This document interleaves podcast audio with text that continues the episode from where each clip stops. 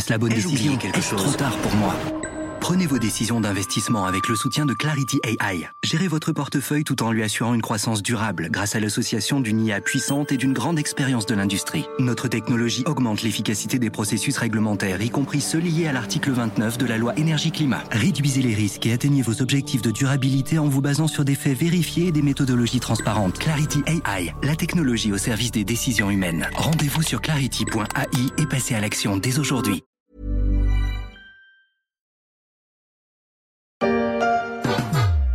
Прийшли окупанти до нас в Україну, форма новенька, воєнні машини та трохи поплавився їх інвентар. Байрактар. Ils ont envahi le ciel ukrainien. Les drones, ces appareils volants sans pilote, ont quitté le champ du loisir pour rejoindre le front. L'un d'eux, le drone turc Bayraktar, a même eu les honneurs d'une chanson.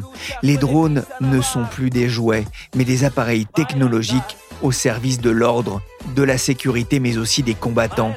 C'est aussi le choix fait par le français Parotte, avant même la guerre en Ukraine, un choix de survie pour cette PME française.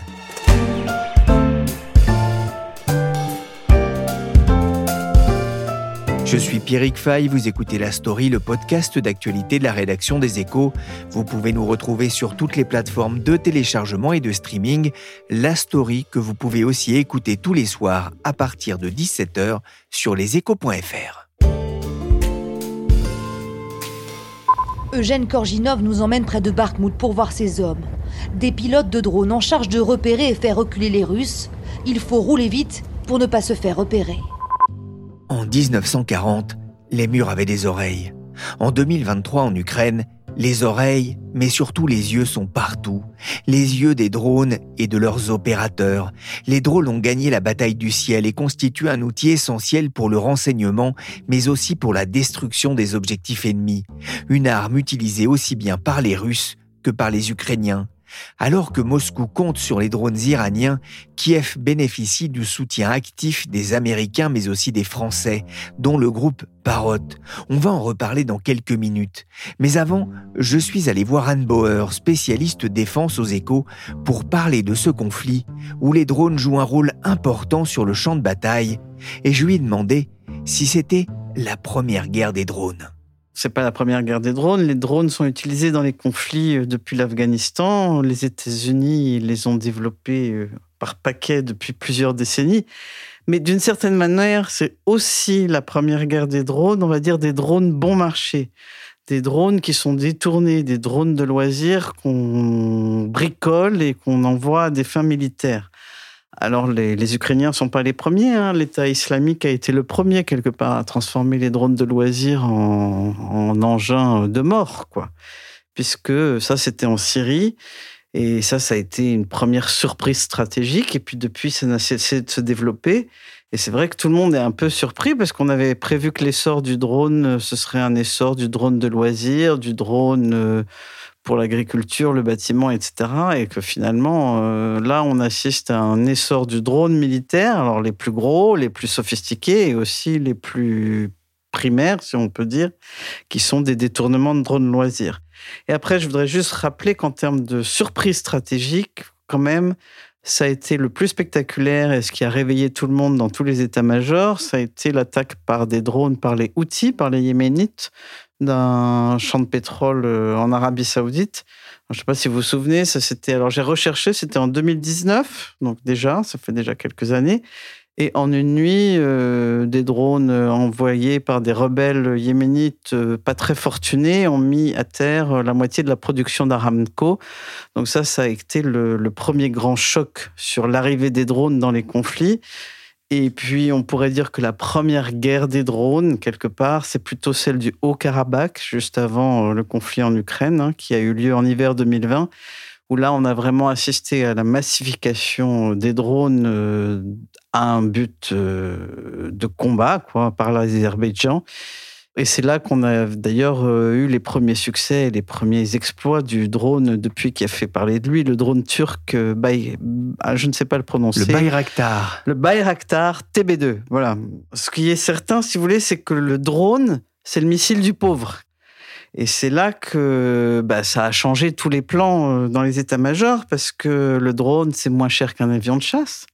Mais ça porte quand même une capacité de frappe qui est sophistiquée au-delà du fait que c'est moins cher que de chasse, ça permet à des puissances faibles ou d'un ordre moyen, ou même euh, si on parle de l'État islamique euh, ou, ou, des outils, des gens qui ne sont pas fédérés en État, d'avoir accès à des frappes aériennes. Alors elles n'ont rien à voir avec un missile euh, sophistiqué, mais quand même. Et donc l'apparition du drone de cette espèce de missile du pauvre, il remet en cause euh, la domination aérienne qui a été celle des puissances occidentales, États-Unis en tête, Occident en tête, Russie, Japon, Chine, etc. Et ça, c'est quand même un, élément extrêmement euh, perturbant et différent. Alors c'est vrai qu'en Ukraine, c'est particulièrement euh, frappant puisque les Russes prennent des drones iraniens et les envoient comme du petit pain sur les Ukrainiens, et les Ukrainiens bidouillent un tas de drones et les envoient dans l'autre sens, quoi. Donc en fait, on peut dire que tout ça, ça complique la guerre, et en plus ce drone qui donne accès au ciel à des acteurs qui n'ont pas de grosses armées ni d'entreprises sophistiquées comme Raytheon, euh, United Technologies ou Thales en France, ils peuvent faire du drone, ça leur donne des moyens et ça leur donne des moyens de renseignement aussi et de frappe. Et donc l'Ukraine devient une espèce d'immense champ d'expérimentation et c'est vrai que, bah, du coup, vous avez entendu hein, le, dernier succès euh, incroyable de drones ukrainiens qui auraient frappé la base de Sébastopol. Alors maintenant, on passe au drone naval hein, parce que ce qui s'est passé dans le ciel est en train de se réétirer en mer, c'est-à-dire que tout le monde essaye de trouver euh, ce qui n'est pas des vraies torpilles qui sont super sophistiquées, super chères, qui peuvent aller à des centaines de milliers de kilomètres, super discrètes, tirées d'un sous-marin, etc un bon drone avec un bon explosif qui arrive au bon moment, euh, voilà, ça peut aussi faire l'affaire parfois. Quelle est la, doctrine de la France sur ce créneau des drones? Bah, La France, on était vraiment très en retard. Hein. Alors, l'histoire n'est pas finie, comme je vous dis, puisqu'on est en pleine euh, guerre technologique. Mais la France, on a fait comme toujours, trop tard, trop cher, trop gros. Bon, il y a eu une résistance de l'armée de l'air. Hein. Des pilotes n'ont pas envie euh, que des avions non pilotés remplacent euh, leur métier. Bon, mais ça, c'est classique. C'est une résistance euh, normale. Et il y a aussi, on l'oublie trop vite, qu'on discutait il n'y a pas très longtemps encore de l'armement des drones. Il faut se rappeler que François Hollande a refusé que les drones français soient armés. Et quand on parle de Scholz en Allemagne, ça a été un crève-cœur pour lui qu'il a dû passer dans l'accord de coalition, mais l'Allemagne ne voulait pas armer ses drones non plus. Donc on a eu un débat éthique qui nous a aussi beaucoup aveuglés. Pendant ce temps-là, les Américains et les Israéliens sont les champions des drones. Hein, ils ont développé ça à une grande vitesse. Et maintenant, ben, on essaye de se rattraper. Hein. Alors on est on se rattrape, les entreprises euh, font des choses. La loi de programmation militaire prévoit une enveloppe en augmentation de 100%, de 5 milliards sur les drones. Et on est en train d'essayer de lancer une filière française de munitions téléopérées. Enfin voilà, bon, c'est plus facile de rattraper un retard dans les drones peut-être que d'être euh, jeté hors du terrain des avions de chasse mais on voit que les frontières euh, deviennent euh, compliquées et l'objectif donné par la Direction générale de l'armement en France, c'est de pouvoir euh, déployer des essaims de munitions téléopérées à partir de 2025.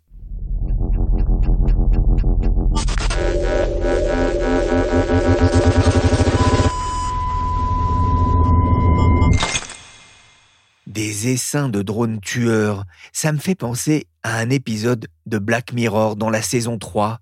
On les appelle aussi les munitions rôdeuses, capables de repérer et d'attaquer par elles-mêmes des cibles.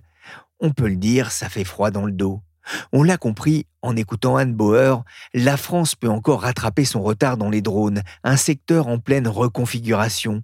Et puisque l'on parle de la France et de bouleversement, je vous propose de nous intéresser maintenant à un acteur reconnu du monde du drone, le français Parotte. Voler et enregistrer en HD avec le Parotte AR Drone 2.0. Piloté avec votre smartphone ou tablette en Wi-Fi. C'était il y a dix ans. Parrot partait à la conquête du monde avec ses drones de loisirs. Une époque révolue. Le groupe misant aujourd'hui non pas sur des drones tueurs, mais sur des drones de sécurité. Parrot, une histoire de passion et de tournant stratégique racontée par Pierre de Gasquet il y a quelques semaines dans les Éco Weekends. Pierre Parrot, une entreprise indissociable de son créateur et actionnaire Henri Sédou C'est vraiment euh, un patron atypique en fait. Euh, Henri Sédou, c'est un personnage euh, un peu décalé, euh, très créatif. Euh, par ailleurs, un des principaux collectionneurs d'art africain contemporain en Europe depuis 20 ans. Alors, quand on va dans ses bureaux sur le canal Saint-Martin, il y a des œuvres d'artistes africains, Chéri Samba, Moquet, Pierre Bod. Il a un côté un peu touche à tout, ultra curieux de, de tout. Mais en réalité, c'est aussi un passionné, ultra sérieux, et sous ses airs de professeur nimbus, il est euh, très euh, concentré sur ses objectifs. Hein. Le designer Philippe Stark, qui a été son témoin de mariage, le qualifie euh, souvent d'ovni.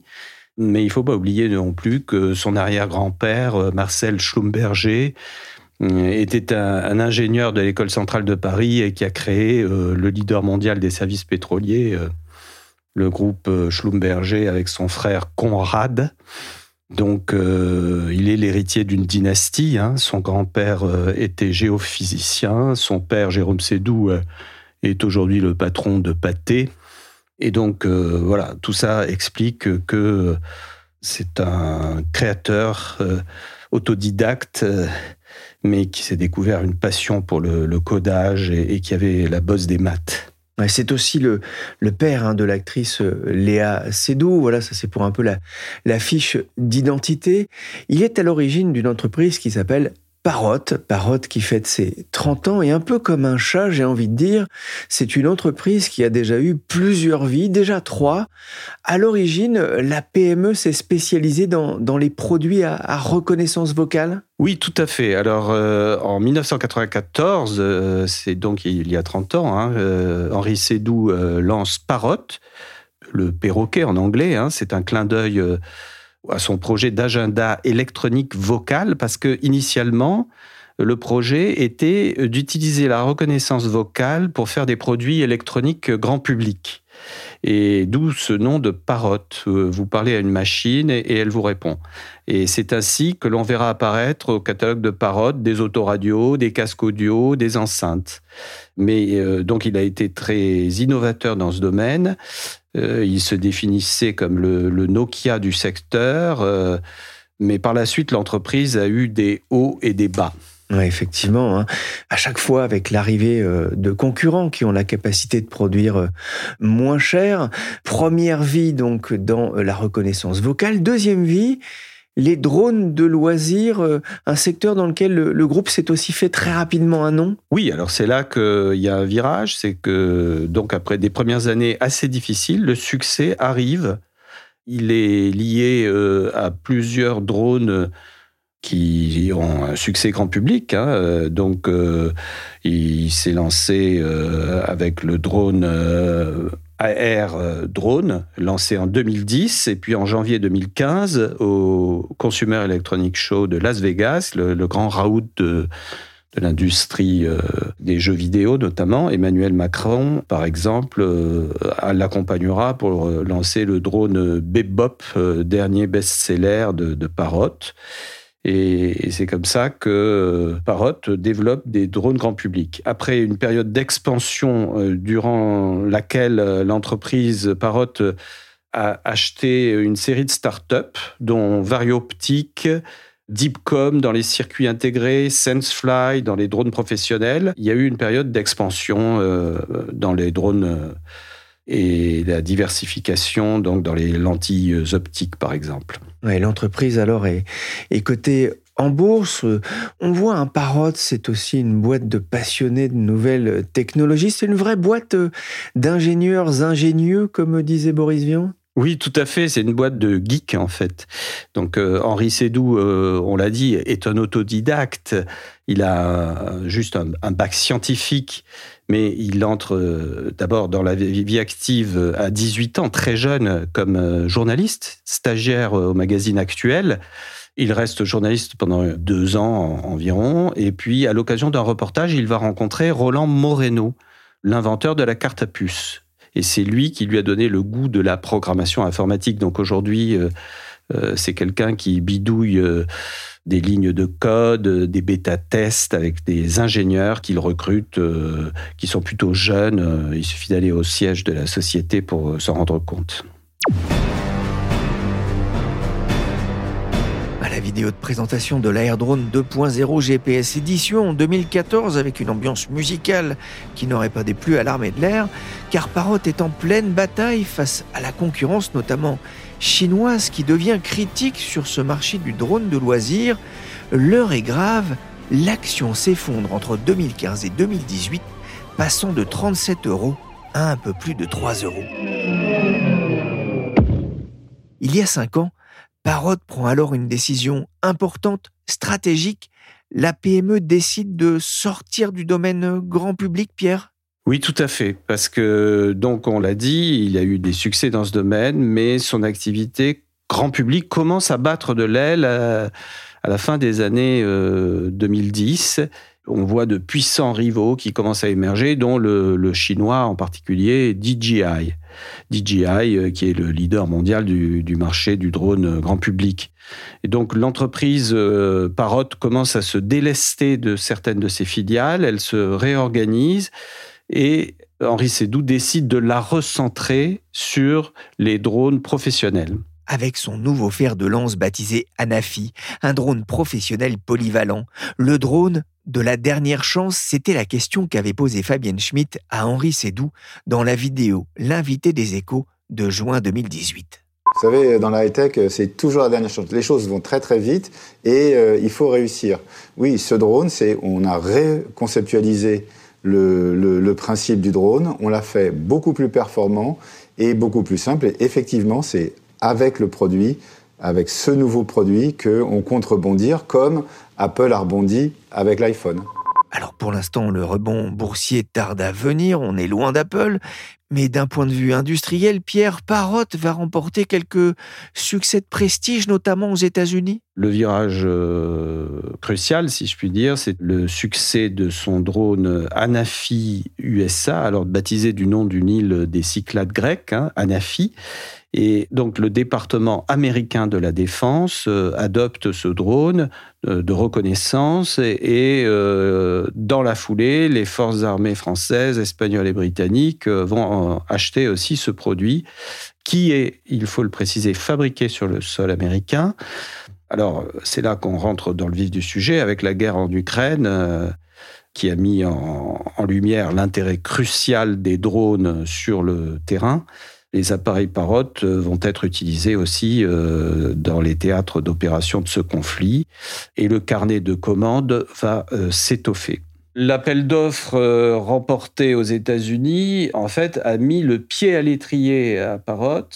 Et donc, même si au départ, les drones militaires, c'était pas du tout leur projet, c'est l'armée américaine qui est venue voir Parrot en disant ben, votre drone grand public, il suffirait qu'il vole un peu plus longtemps, qu'il résiste à la pluie, qu'il ait des caméras qui voient la nuit et euh, il nous intéresserait énormément. Donc ils ont passé un contrat avec Parrot pour développer cet équipement et pour répondre aux lourdes exigences réglementaires du secteur, euh, Parrot a œuvré donc à la sécurité de ces deux drones, l'ANAFI USA et l'ANAFI AI qui euh, sont devenus des concurrents, donc euh, des produits du chinois DJI, euh, qui était entre-temps devenu le numéro un du segment grand public. Donc, En fait, euh, Parrot va miser sur euh, une faille, c'est que les drones de DJI posent quand même un énorme problème de sécurité. Et d'ailleurs, les Américains les ont interdits pour toute opération gouvernementale et, et Parrot pense que les Européens finiront par faire de même. La guerre en Ukraine est en train de montrer l'importance prise par les drones dans la conduite des opérations. On en parlait avec Anne Bauer. La guerre, c'est toujours une mauvaise nouvelle, mais c'est aussi parfois une source d'opportunités. On le voit avec Parrot. Vous avez rencontré Henri Sédou.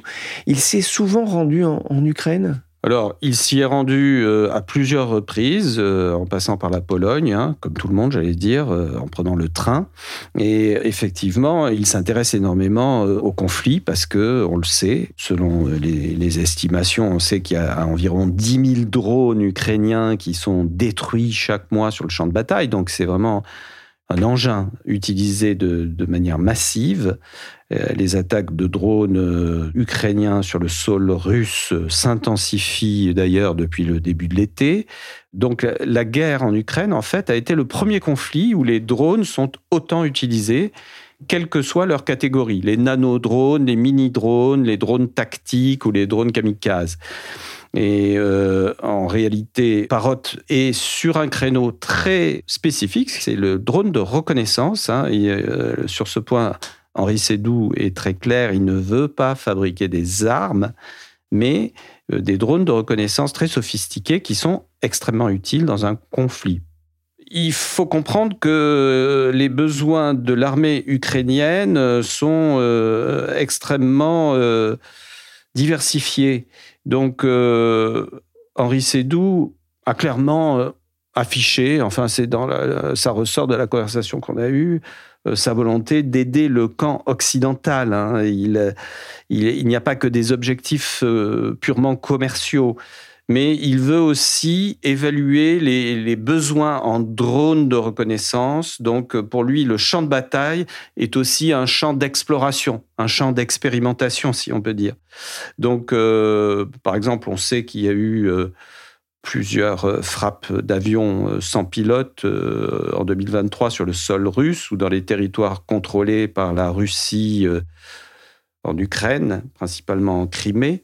Mais lui, il n'est pas, encore une fois, sur le drone kamikaze. Hein, c'est pas son domaine. En 2018, on le disait, Parrot a failli mourir. La faillite était proche. Cette troisième vie dans les drones de surveillance signe aussi le, le retour à, meilleure fortune de, l'entreprise? Oui, absolument. Le, fabricant, euh, donc Parrot, euh, qui avait lancé une restructuration euh, après avoir failli disparaître en 2018, a euh, vu son chiffre d'affaires euh, repartir à la hausse grâce à ce repositionnement dans le drone professionnel.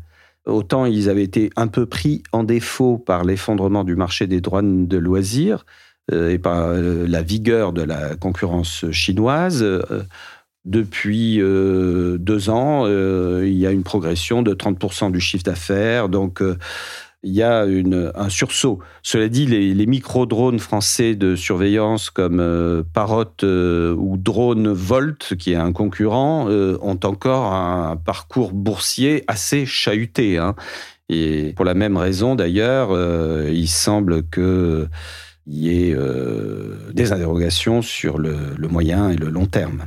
Ah, au premier semestre, hein, les ventes ont progressé légèrement, mais le groupe est toujours en perte. Il a mis en place un plan pour économiser 13 millions d'euros en année pleine. Il dispose encore hein, d'une trésorerie de près de 45 millions d'euros. Mais on le voit, hein, le groupe est convalescent et la concurrence reste forte aussi sur ce créneau des drones de sécurité avec le leader DJI aussi très présent sur ce marché. Mais DJI chinois, Parrot français, il a d'ailleurs choisi de produire en Europe en quittant la Chine il y a dix ans. C'est un atout dans un contexte de tension croissante entre euh, la Chine et l'Occident? DJI, donc le chinois, représente 70 euh, à 80 du marché mondial du drone civil, qui est évalué à 30 milliards de dollars. Mais il y a un mais, c'est que ce groupe chinois est soupçonné par les autorités américaines euh, d'amasser des données pour le compte du gouvernement chinois.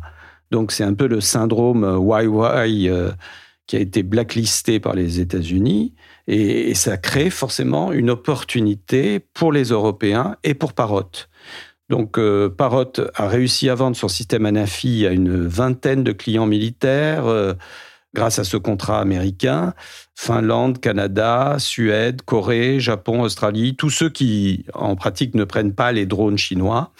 Et euh, sachant que ces derniers, ces drones chinois, sont interdits aux armées des pays de l'OTAN pour des raisons de sécurité. Donc, euh, Parrot y voit euh, forcément une opportunité. Cela dit, euh, il y a un certain retard européen, car il y a une grande différence structurelle entre les donneurs d'ordre américains et les Européens. Les Américains ont l'habitude, en clair, de faire travailler les start-up et de leur acheter des produits, alors que c'est beaucoup moins dans les mœurs européennes. Mais les drones de Parrot n'ont pas seulement des applications militaires. Quels sont les autres secteurs friands de ces appareils sans pilote? Alors tout à fait, c'est vraiment la stratégie d'Henri Sédou, c'est que ces drones sont utilisés par ailleurs par tout un tas de secteurs. Alors c'est encore embryonnaire selon les secteurs, mais par exemple les photographes professionnels, les pompiers, les gérants de parcs d'éoliennes, les tours de contrôle télécom, tout ça, ce sont des secteurs qui sont euh, très friands de drones. Il peut y avoir euh, des applications dans l'agriculture. Les agriculteurs euh, sont aussi des utilisateurs potentiels massifs, puisque les drones représentent pour eux bien plus qu'un gadget. Ça peut s'appliquer à la surveillance des troupeaux, à l'épandage des pesticides ou des autres produits. Donc le marché potentiel est considérable. Après, il faut effectivement qu'il y ait une phase d'adaptation le défi pour Parrot, c'est d'aller très loin dans l'autonomie. En fait, euh, l'autonomie du drone, quand une entreprise veut inspecter des kilomètres de lignes à haute tension, il faut qu'elle puisse avoir recours à un robot volant qui sache euh, suivre et photographier sans pilote. Donc c'est un peu le défi que s'est fixé euh, Parrot.